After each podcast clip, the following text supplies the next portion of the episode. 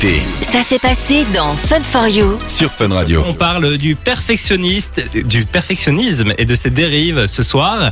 Et pour en parler avec nous, on accueille euh, Caroline Depeut qui est avec nous en studio. Salut Caroline. Salut Caro. Hello, hello. Comment ça va Caroline Voilà, pêche. ça, ça fait très plaisir de, de te recevoir puisque on a l'habitude de recevoir souvent des invités en studio, enfin par téléphone souvent. Ça fait longtemps qu'on n'a pas eu des invités en studio. Et donc voilà. Ah, moi, je trouve ça trop sympa d'être là avec vous, de se voir, de pouvoir discuter. Je trouve que pour les échanges, c'est le mieux. C'est- ah, clairement, moi aussi, je suis Mm. d'accord. On va donc parler euh, du perfectionnisme à l'occasion de la sortie de ton livre J'arrête euh, d'en faire trop. Alors on va un peu parler de toi juste avant. Tu es euh, médecin psychiatre, tu travailles à la euh, clinique Fonroy à Bruxelles. Tu fais aussi des conférences, des interventions dans les médias. Tu es chroniqueuse radio à la concurrence. On va pas en parler. Le petit papillon orange. Euh, tu as sorti euh, ton premier livre en 2022, Bien dans ma tête grâce aux neurosciences. Et puis en- il y a quelques semaines, c'était, il est sorti quand exactement ce livre? Le 29 mars. ah, donc Il y a 15 c'était jours. il y a 15 jours seulement. J'arrête d'en faire trop. Un livre euh, ben, dans lequel tu livres tes conseils de psychiatre pour sortir des pièges du perfectionnisme. Pourquoi tu as voulu écrire ce livre? Eh bien, je dois avouer que c'était d'abord et avant tout autothérapeutique. Donc, c'était pour moi-même. J'ai un petit problème de perfectionnisme et je ne savais pas très bien comment euh, m'en dérouter. Et donc, je me suis à un moment mise au travail sur ça. Et puis, c'est vrai qu'en plus, avec mes patients en consultation, mais aussi dans mon entourage, avec mes potes, avec euh, ma Mhm. famille, j'entendais que c'était quelque chose qui était de plus en plus, dont on me parlait de plus en plus. J'arrive pas à m'arrêter, il faut que tout soit parfait, je sais plus me mettre des limites. Oh là là, je culpabilise dès que ça va pas. Et donc, je me suis dit qu'il y avait un sujet à creuser, ce que j'ai fait. Donc tu J'ai creusé livre. profondément. Ah, Un livre dans lequel on retrouve euh, ben, euh, des, des, des petits tests, des exercices aussi. C'est un livre un peu euh, comment, Interactif. interactif. Ouais, c'était l'idée de faire un peu cahier de vacances comme ça, tu vois. T'es- à la plage, t'es tranquille et euh, ben tu peux faire des tests qui en plus sont validés, ils sont scientifiquement prouvés, donc tu sais que tu peux avoir confiance en ça. Et puis les outils, bah, c'est la même chose. Après, tu peux les mettre, tu peux mettre en pratique. Tu vois le test. Tu peux dire ah bah j'en suis là ou là et en fonction de ça j'oriente vers certains outils et exercices que tu peux faire toi-même quand tu veux. Et donc c'est pratique parce que ça te demande pas d'aller consulter ou voir quelqu'un Ouais, ça te demande pas d'acheter quelque chose. Voilà t'as tout en un et tu fais ce que tu veux quand tu veux. Tu peux même gribouiller faire des dessins dedans D'accord, ça c'est demande quand est-ce que le perfectionnisme est sur la plage euh, en train de ne rien faire. Eh bien, quand il perfectionne son imperfection. J'ai décidé de ne rien son faire. bronzage. Oui, exactement. Euh, le premier test qu'on retrouve dans ton livre, par exemple, c'est Êtes-vous perfectionniste? Euh, on a essayé de le faire tout à l'heure avec Pénélope, on n'a pas eu le temps. de calculer les résultats, même si moi je pense un peu l'être, on va je pas se mentir. Simon parce que j'avais des doutes. Donc euh, bah voilà, euh, on va parler de ce livre jusqu'à 20h. Restez bien là, Caroline, tu restes avec nous.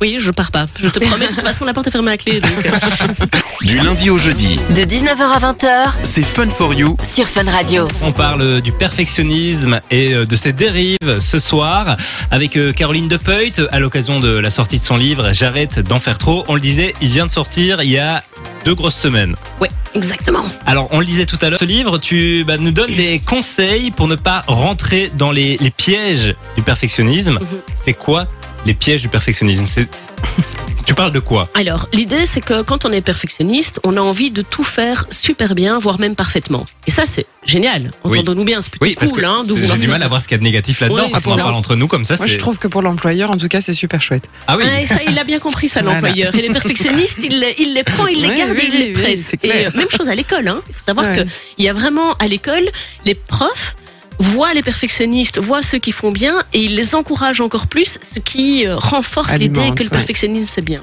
Et donc, à la base, Donc finalement, si c'était pris à la base à l'école et qu'on diminuait cette, euh, cette tendance à aller vers, la, vers la- le perfectionnisme, peut-être qu'il le serait moins plus tard.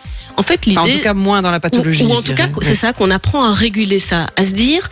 Est-ce que je veux tout faire parfaitement et du coup je me donne pas le droit à l'erreur parce que tu parlais des conséquences et des dérives. En fait, c'est quand on veut tellement tout faire parfaitement qu'on fait tout à 120%, qu'on se donne pas droit à l'erreur. Alors que, bah, euh, spoiler alerte, l'être humain, euh, c'est un homme Ouais. imparfait, faillible, il fait des erreurs et donc bah, quand on l'accepte pas, du coup on déprime complètement dès qu'on fait quelque chose. Et puis il peut complètement s'épuiser là-dedans parce qu'il y a plus de limites, on sait plus dire non. Et il y a aussi beaucoup de culpabilité parce que comme on croit qu'on doit tout faire parfaitement, dès qu'on a le sentiment de pas être tout à fait parfait et nos normes sont très élevées quand on est perfectionniste, eh bien on culpabilise tout de suite. Et ça c'est toutes les dérives. Et donc toute l'idée, c'est effectivement et le plus tôt possible parce que le plus tôt c'est le mieux, c'est de pouvoir essayer de trouver un équilibre, en fait. De se dire, j'ai envie de faire les choses au mieux. Et ça, franchement, c'est cool de se dire ça. Et, euh, et en plus, bah, faire les choses au mieux, ça change. Moi, il y a des jours où je suis super en forme et donc je me sens super productive. Et puis, il y a des jours où, en fait, je- j'ai juste envie de rester dans le fond de mon lit. Et là, bah, je sais que mon mieux, il est pas très très élevé. Et c'est de pouvoir s'adapter à ça et sans justement en donner trop et, euh, et s'épuiser. Et le plus tôt on peut essayer de, de voir ça, bah, le mieux, en fait, ça devient naturel et quelque chose auquel on doit pas euh, réfléchir. Alors que moi, j'ai dû réfléchir beaucoup maintenant pour essayer d'apprendre à lâcher. Mais surtout dans une société où finalement on a tendance à demander de plus en plus, avec de moins en moins de moyens, avec de moins en moins de personnel. Donc je trouve que ces personnes-là euh, sont de plus en plus affectées Mm. entre autres par le burn-out. Finalement, euh, moi je vois beaucoup de gens qui arrivent en burn-out et c'est toujours ce type de profil-là parce que Mm. on a diminué le nombre d'employés et donc ils ont dû compenser le travail et ils ne peuvent pas faire du, que du quantitatif. Ils sont obligés de continuer à faire du qualitatif et forcément à un moment ça coince. Et en fait, on, on pourrait croire que le burn-out, donc le, le burn-out, c'est l'épuisement total. C'est Ouais. quand on est complètement cramé. Burn-out, ça veut dire brûler. Et donc, hein, Ouais. la, la- la pile, euh, la Ouais. pile, elle est plate. Il y a plus, il y a plus de recharge possible. Ça, c'est le burn-out, c'est l'épuisement. Et on pourrait croire que le burn-out, c'est pour les gens qui sont faibles, Ah oui, fragiles. non, pas du tout. oui. Euh, eh bien non, pas du tout, c'est le Mhm. contraire. C'est justement des gens qui ont une énorme conscience professionnelle, qui ont envie de faire super bien, qui ont envie de faire tellement bien qu'ils se mettent pas des limites et qui s'épuisent. Et donc là-dedans, on retrouve effectivement les perfectionnistes. Et bah, tu fais bien de le dire. Notre- en fait, le perfectionnisme, c'est la rencontre de ce que nous, on est à l'intérieur. À l'intérieur de nous, on a envie Mhm. d'être le mieux possible, mais aussi de l'extérieur et de la société qui nous donne de plus en plus d'injonctions, d'obligations à être performants en tout. On est dans une société qui veut qu'on soit tout le temps performant. Mais comme on n'est pas l'intelligence artificielle, on a beaucoup parlé, je sais pas si vous avez parlé Oui. ici de ChatGPT et Ça, de... ça commence à faire peur. Hein. Je sais Ouais. pas si vous avez vu, euh, il y a euh, Drake et euh, je sais plus. The Weeknd. The Weeknd qui ont carrément sorti un featuring ensemble alors qu'ils n'ont jamais chanté ensemble. Ça prend de plus en plus de place et Ouais. le- franchement le son est quand même assez quali. On Ouais. reconnaît les voix des Mhm. deux, etc. Et c'est vrai que ça fait peur. Moi ça me fait peur. c'est même leur morceau le plus réussi. Non, mais même, Je vais pas jusque là. Mais... non, mais même tantôt aussi, euh, j'ai vu un extrait où ils avaient fait euh, Ariana Grande qui chantait un son de Aya Nakamura. Ouais, euh, Bah, c'est ça vraiment dans tous les sens et apparemment il y a même Universal, etc. qui aimerait euh, mettre des limites contre ça parce que Mhm. bah ça va complètement bousiller l'industrie musicale en Ah, fait. et- Oui, on peut faire n'importe quoi, on peut écrire n'importe quoi, on peut faire Oui. des photos de n'importe quoi. On a vu le Oui. pape Ouais, hein, avec qui était sa- en sa doudoune doudoune, de euh. Ouais, et même Macron aussi. euh, Moi je il y a- pense que oui, pas était- l'intelligence artificielle. Et donc cette intelligence artificielle, elle, elle est infatigable. On voit bien qu'elle produit beaucoup, beaucoup de choses ouais. et elle peut le faire jour et nuit et avec une quantité incroyable. Et en fait, notre société nous demande d'être comme des intelligences artificielles, c'est-à-dire d'être ultra performants, de donner beaucoup, beaucoup, mais on- n'y arrive pas. Nous, on doit se reposer. En fait, on doit Bah, dormir. et puis on a une vie sur le côté aussi. Oui. On a, on a T'as besoin de temps pour T'as ça. une vie sur le côté? Bah oui, j'ai une vie sur le côté. Bah bravo. Pénélope me regarde un petit peu. Et exactement, on a besoin d'une, on a besoin de temps pour soi, pour se reposer, pour prendre du temps avec ses potes, avec sa famille, euh, pour faire du sport, pour pour euh, pour étudier, pour travailler, pour gagner sa vie, pour dépenser euh, son argent qu'on a gagné par ailleurs. C'est ça, la vie elle est complète et il faut pouvoir se permettre tout ça et pas juste être dans dans une voie unique qui euh, nous pousse à bout finalement. Chaque soir, dès 19h, Démarrer la soirée avec l'équipe de Fun for You. Sur Fun On Radio. parle donc du euh, perfectionnisme. Ce soir, on parlait des différents tests euh, qu'il y a dans, dans, dans ton livre tout à l'heure. Et tu nous disais que parmi les derniers tests, il y en avait un qui était un, un peu d'actualité avec le retour de l'été, avec le retour du beau temps et avec le retour du corps parfait qui va avec tout ça. Oui, et donc j'ai consacré tout un chapitre parce que moi c'est un sujet qui me tient à cœur parce que j'ai quand même beaucoup de gens qui viennent dans mon bah, en consultation et même si c'est pas le problème principal, ça reste un gros problème. Ouais. C'est cette question de nos corps et de notre rapport à la minceur et au fait de vouloir être beau, belle, top, bien. Et là, comme l'été arrive, comme on va Le devoir enlever les couches de gros pulls, eh bien, effectivement, le summer body et le bikini body, je tiens à le dire, tous les bodys sont des bikini body Ouais. tous méritent de mettre un bikini. À partir du moment où on a un corps, on peut mettre un maillot dessus. Mais effectivement, cette obsession à, que je comprends, à vouloir être bien et mince, et je la comprends, parce qu'en fait, notre société, elle nous dit que si t'es mince, t'es belle, si t'es musclé, t'es beau. Si t'es beau et si t'es belle, eh ben en fait t'as plus de chances de réussir. Il y a plein d'études so- sociologiques qui montrent que les, à- par exemple quand on fait un entretien de candidature pour un job, à CV égal, la personne belle aura deux fois plus de chances de décrocher le Ouais. job. Donc évidemment, on a envie d'être beau et comme nous, on a associé minceur et beauté, eh bien, ça nous obsède un peu. Quand vous rajoutez à ça le fait que vous êtes perfectionniste et que donc vous avez envie de suivre les règles de façon très exacte, vous vous dites, je prépare mon summer body. Donc je vais d'abord faire une cure de jus d'épinard. Hein. Mais alors on le fait pas à moitié quoi. C'est pas c'est pas un épinard, un jus d'épinard le matin et un Big Mac le C'est soir. toute la journée, quoi. C'est jus d'épinard pendant cinq jours non-stop. Il y a pas il y a, y a- y a pas de demi-mesure. Et c'est ça évidemment qui peut poser des problèmes. Et je tenais quand même à le dire parce que tant à nouveau tant que c'est contrôlé, contrôlable et que allez, on, on se dit ok je fais des petits efforts et euh, c'est c'est ok. Mais quand ça part dans De l'excès. dans de l'excès, ça devient une, une pathologie. Cette pathologie, elle s'appelle l'orthorexie. L'orthorexie, c'est l'obsession de manger sain tout le temps. Évidemment, ça donne, ça fait bien, ça fait cool de manger des graines euh, de quinoa et euh, Un jus d'épinard. et un, jus- et un jus d'épinard et dire je prends soin de ma peau et grâce à ça je suis évidemment que ça fait bien mais en fait si c'est trop fort c'est destructeur. Et en plus ça ouvre la porte vers les troubles du comportement alimentaire comme l'anorexie. Donc il faut faire vraiment hyper gaffe avec ça. Et, et le, le test c'est aussi de se dire mais où est-ce que j'en suis Mhm. est-ce que c'est ok de préparer un peu son summer body en se disant je vais un peu courir dehors et je vais je vais je vais faire un peu de sport et faire attention parce que ça me fait de toute façon du bien de me décrasser. Zéro problème hein, entendons-nous bien. On ne doit pas non plus euh, se vautrer dans son canapé en, en mangeant 3 kilos de chips tous les soirs. Mais si on se rend compte que euh, on ne prend plus de plaisir à manger, qu'on a faim tout le temps, que on se réduit, euh, qu'on qu'on sait plus manger que quelques aliments parce que tout devient des crasses de la junk food et qu'on peut rien se permettre, eh bien alors il y a peut-être un petit problème et il est temps de se pencher sur la question parce que euh, on, on- on- on doit donner à notre corps une alimentation qui est bonne, qui est saine, et c'est ok. Je veux dire, à nouveau, le corps parfait n'existe pas non plus. Les filles, on a de la cellulite. Les mecs, je sais pas ce que vous avez, vous avez des poils qui rebiquent. c'est vrai ou pas Et on a, et ils ont des poils aussi, sur le bout des gros de orteils. temps. Ah oui, ça, ça je le confirme. Ça c'est vrai, hein. Et ça, c'est- ça c'est pas parfait. Mais ça arrive, et c'est comme ça, et c'est super parce que bon, voilà, c'est comme ça qu'on est. Moi, je me demandais si euh, il y avait euh, des traits euh, de caractère euh, qui euh, étaient peut-être plus présents chez des gens qui avaient une tendance au perfectionnisme. Ouais, donc ce sont souvent des gens qui sont très consciencieux, qui sont aussi assez anxieux et Mhm. pour qui le regard de l'autre est très important. Donc la question, en fait, une des grosses bases du perfectionnisme, c'est euh, aimez-moi. Je veux être aimé, je veux pas être rejeté. Et en fait, c'est normal. On a tous besoin et envie d'être aimé, hein, moi la première. Et c'est d'ailleurs un mécanisme de survie. Quand on Mhm. était des hommes des cavernes, comme Pénélope, On en parlait en antenne, c'est vrai, du, Au moment où du grand âge de Pénélope. pierre, voilà. au moment où tu écrivais sur la pierre, Elle est toute Eh bien, jeune en réalité. hein. tu te souviens quand tu étais dans ta caverne Eh bien, Ça fait loin maintenant. mais- c'est loin quand tu, quand tu étais toute petite. Euh, non, mais donc quand on était à l'âge des cavernes et que si on était exclu du groupe et qu'on devait se retrouver tout seul, eh bien, on était beaucoup plus susceptible d'être dévoré par le tigre à longues dents. Et donc, on avait tout intérêt à rester ensemble, Ouais. à être dans le groupe et à être intégré dans le groupe. Et donc, c'est quelque chose pour nous de primitif et de très très fort. Et donc maintenant, ça se traduit par ce besoin d'être intégré, d'être inclus et d'être aimé. Et donc les perfectionnistes sont des gens qui ont envie d'être parfaits pour être aimé. Si je suis parfait, je serai aimé. Si je suis aimé, je serai intégré. Et donc, du coup, il y a beaucoup d'anxiété et, et- et beaucoup de d'importance au regard de l'autre. Est-ce qu'il m'aime? Est-ce qu'il J'allais dire, il y, a, il y a quelque chose qui est vraiment lié à l'estime de soi quand même, euh, qui est un petit peu défaillante peut-être dans ce cadre-là. Oui, et souvent, bah, ça s'installe souvent dans l'enfance, hein, ces tendances perfectionnistes un peu, euh, un peu trop fortes. Et, euh, et c'est souvent dans l'enfance, bah, comme tu le décris bien, ce, ce manque d'estime de soi, parce qu'en fait, l'estime de soi, c'est un peu comme un compte en banque, ça se nourrit. Hmm. On, on doit, on doit, Ouais. on doit mettre de l'amour dedans. Et donc, la- les, premiers qui nous donnent de l'amour, bah, c'est nos parents, c'est, et puis c'est l'école, c'est les éducateurs, mais c'est d'abord nos parents ou les figures parentales hein, qui sont autour Mhm. de nous. Et s'ils nous nourrissent pas de cet amour, eh bien, on a du mal à développer cette estime.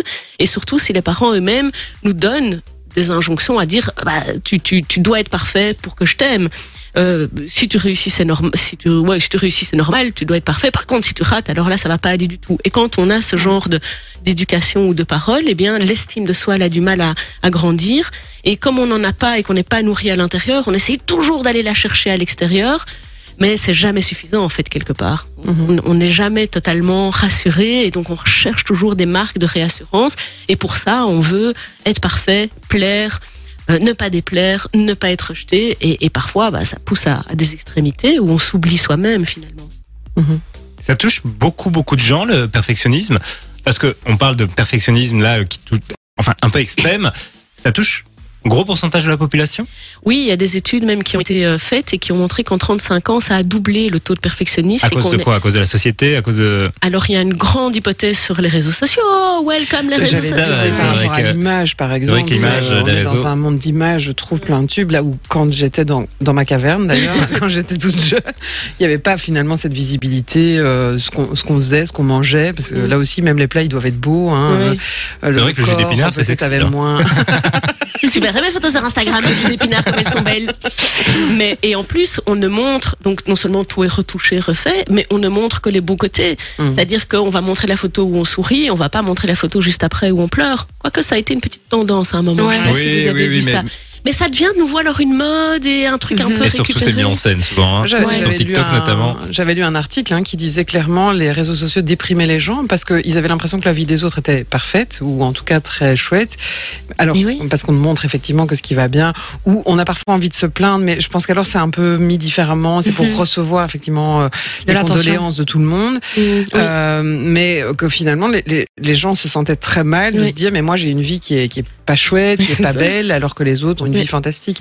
Et quand on, on- enfin moi je disais, j'avais donné un exemple, mais j'avais un ami comme ça, sa vie avait l'air assez chouette, et puis un jour je l'ai eu au téléphone et je me suis dit oula, Complètement C'était- déprimé, ah, en c'était fait. une catastrophe, c'était vraiment une catastrophe. Moi, j'ai aussi une petite anecdote comme ça. J'étais à la plage et euh, je vois une mère qui arrive avec sa fille. Elle avait l'air assez stressée. Elle installe son truc, elle sort son trépied pour mettre son téléphone, elle recoiffe sa fille, elle se recoiffe, elle lui dit viens ici. La fille, elle avait juste une envie, c'était de s'amuser, d'aller jouer dans l'eau. Hein. Mais après, après.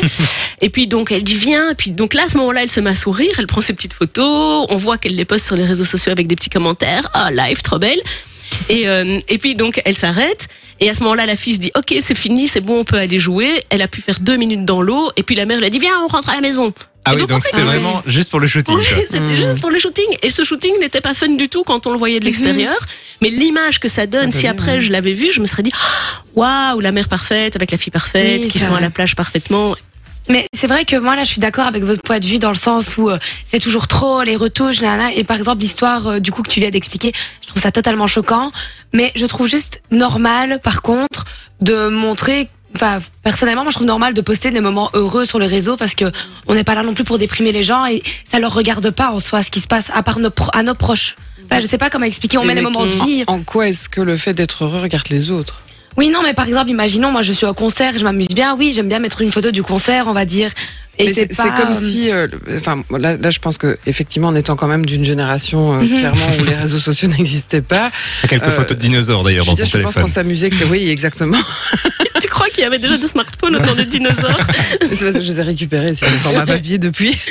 Mais je pense qu'avant, on s'amusait tout autant et on n'avait pas besoin d'aller exposer quelque chose de notre vie intime où j'ai l'impression que maintenant, on ne peut plus rien faire sans l'exposer.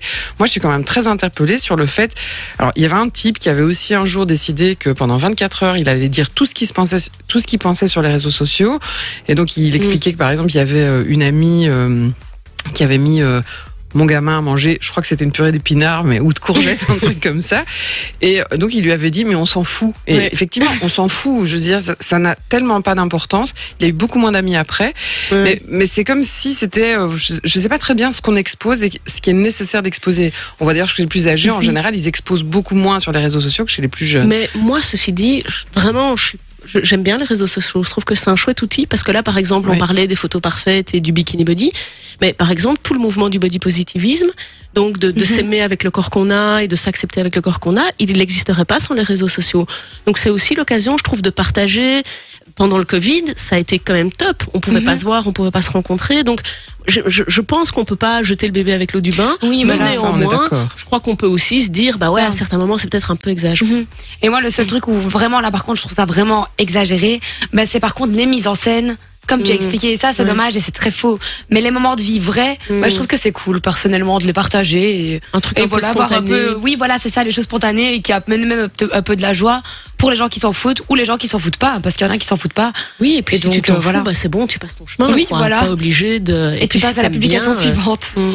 Du lundi au jeudi, De 19h à 20h c'est Fun for You sur Fun Radio. On parle du perfectionnisme ce soir avec Caroline Depeut à l'occasion de la sortie du livre J'arrête d'en faire trop aux éditions Guinness. Et Pénélope avait encore une petite question. J'imagine que tu l'abordes évidemment dans ton livre, mais je me demandais euh, finalement une fois qu'on est un peu trop loin et que bon voilà le, le perfectionnisme sympa, utile devient un perfectionnisme pesant, euh, qu'est-ce qu'on Mhm. fait? Bon alors évidemment c'est tout l'objet du livre, hein, donc euh, il y a plein d'outils et d'exercices, mais je dirais un truc, c'est que le perfectionniste, il veut faire les choses parfaitement et pour ça il se met des règles ultra rigides dont il ne peut pas sortir. Ça doit être comme ça. Je me lève tous les matins à 6h22. Puis là, je vais faire un, un jogging de 18 minutes 30 secondes. Puis là, je vais prendre mon petit déjeuner et comme je suis en summer body, je vais prendre un jus d'épinard. Et puis, euh, je vais aller au travail et puis là, je vais d'abord lire mes mails et ça, je vais faire jusqu'à 10h43. Enfin, et hop, hop, hop, on peut faire comme ça toute la journée vraiment la avec routine euh, très carrée. une quoi. routine très carrée, très contrôlée, très contrôlée avec plein de règles rigides. Et donc, du coup, on ne sait pas en sortir et dès qu'on en sort en panique. Et, et, et, donc, c'est de transformer toutes ces règles en balises. Et pour moi, une balise, c'est une orientation qui te dit, OK, j'ai plus ou moins envie d'aller là-bas, j'ai plus ou moins envie d'avoir un summer body pour l'été, mais ça va. Je dois pas faire 30 minutes de jogging tous les jours. Je vais essayer de le faire la majorité du temps ou la majorité des jours de la semaine, mais pas tout le temps. C'est donc la balise par rapport à la règle ultra rigide, c'est de se laisser du mou, du lest, Mhm. un peu de, quelque chose. voilà, de la souplesse. Et donc, c'est ce que je parle. Je parle de flexibilité mentale. Ouais. C'est vraiment de se rendre beaucoup plus souple et de se donner le droit à l'erreur et de se donner le droit à pas faire ce qu'on a prévu et de se donner le droit à dire non. Donc, vraiment s'autoriser, s'autoriser à se mettre des limites. Et dans le fait de s'écouter, alors sur, euh, par exemple, aujourd'hui je suis trop fatiguée, je vais pas aller faire mon jogging. Oui, apprendre à s'écouter et à se dire, euh, bah, c'est ok. Et, euh, et j'y vais pas et c'est bien ça va ma vie est pas finie euh, je vais pas tomber Il se en passe pas dépression grand chose finalement si on va pas faire son jogging. le ciel ne nous tombe pas sur la tête la tête En c'est bon. Belgique, c'est quand même parfois risqué. je suis d'accord avec toi, mais ça n'a pas de rapport avec le jogging. non, effectivement. Et donc voilà, ça c'est vraiment mon grand. Et moi, c'est ce qui m'a aidé. Hein, je disais au tout début, ça a été autothérapeutique et c'est vraiment ça qui m'a aidé. Ça a essayé d'ouvrir un peu, de m'assouplir. Le, le- les neurones, hein, donc vraiment ma- mon mode de pensée, de mettre un peu de, de fluidité là-dedans, moins de rigidité et de plus être comme ça crispé sur ce que je Cadenassé, dois alors, faire, hein, ouais, cadenassé et, et et y a plus bah et alors il y en a toujours plus en plus. C'est ça qui est compliqué Mhm. c'est qu'une fois qu'on se met des règles il y en a toujours plus. C'est jamais suffisant on fait jamais tout suffisamment bien et on est pris comme ça dans un Oui, parce qu'en fait, la perfection n'existe pas. on le rappelle la perfection n'existe pas et donc ça ne sert à rien d'aller la chercher on ne la trouvera pas Oui. on peut faire du mieux qu'on peut on le rappelle aussi et ça c'est génial mais par contre on se laisse la possibilité d'être cool c'est pour ça que ça s'appelle j'arrête d'en faire trop c'est qu'à certains moments on fait un break on fait une pause C'est important. Ouais, c'est vraiment important. Et de prendre soin de soi, de s'écouter, comme tu disais, de prendre soin de soi, de rester aligné avec ce qu'on a envie, avec ses valeurs, avec ses envies, et pas simplement tout le temps, tout le temps, tout le temps dans euh, faire, faire, faire, faire, faire, être performant, être dans le contrôle. Ça, c'est, c'est pas possible. Ah non, mais moi, quand j'entends ça, moi, je suis fatiguée même de l'entendre. Ouais, ce c'est vrai, Ah hein. oui, je trouve, euh, quand on entend comme ça des gens qui sont là-dedans, Ouais. je me dis, pff, moi, j'ai envie d'aller me détendre en entendant ça. Donc, je, je, je suis toujours surprise de cette espèce d'enchaînement euh, vers lequel les gens peuvent aller. euh. Et c'est une fuite en avant. Il y a vraiment ce Ouais. côté, plus t'en fais, moins tu te mets des limites, plus tu dois en faire et moins tu te mets des limites. Et c'est vraiment une fuite en avant. Et c'est quand tu fais un point d'arrêt. Et parfois, c'est d'être un peu forcé. Parfois, le corps, il te dit stop, il casse quelque chose, il te met une grosse maladie, Ouais. il te fout un burn-out. Et c'est le corps qui te dit stop. Et c'est quand tu t'arrêtes que tu te dis non, mais j'allais beaucoup trop loin Ouais, là. ouais. Et, et donc parfois, et c'est ça, c'est apprendre à, à- avant d'être totalement épuisé. Et si on est euh, dans le dans le stade de l'épuisement, eh bien c'est du repos, du repos, du repos. Donc ça c'est du bonne plaisir. nouvelle et du plaisir, de prendre plaisir et de se reconnecter à ce donc ce qu'on a envie Mm. et de se reposer cette question-là. De quoi j'ai envie? Qu'est-ce qui me fait du bien? De, de- qu'est-ce qui qu'est-ce qui est bon pour moi? Euh, et de de bah, de- de- d'essayer de mettre ça en, en pratique tant qu'on peut. Eh bien, si vous voulez approfondir le sujet, si vous êtes euh, retrouvé dans ce qu'on a raconté ce soir, le livre J'arrête d'en faire trop de Caroline Depeut est disponible partout depuis maintenant trois semaines.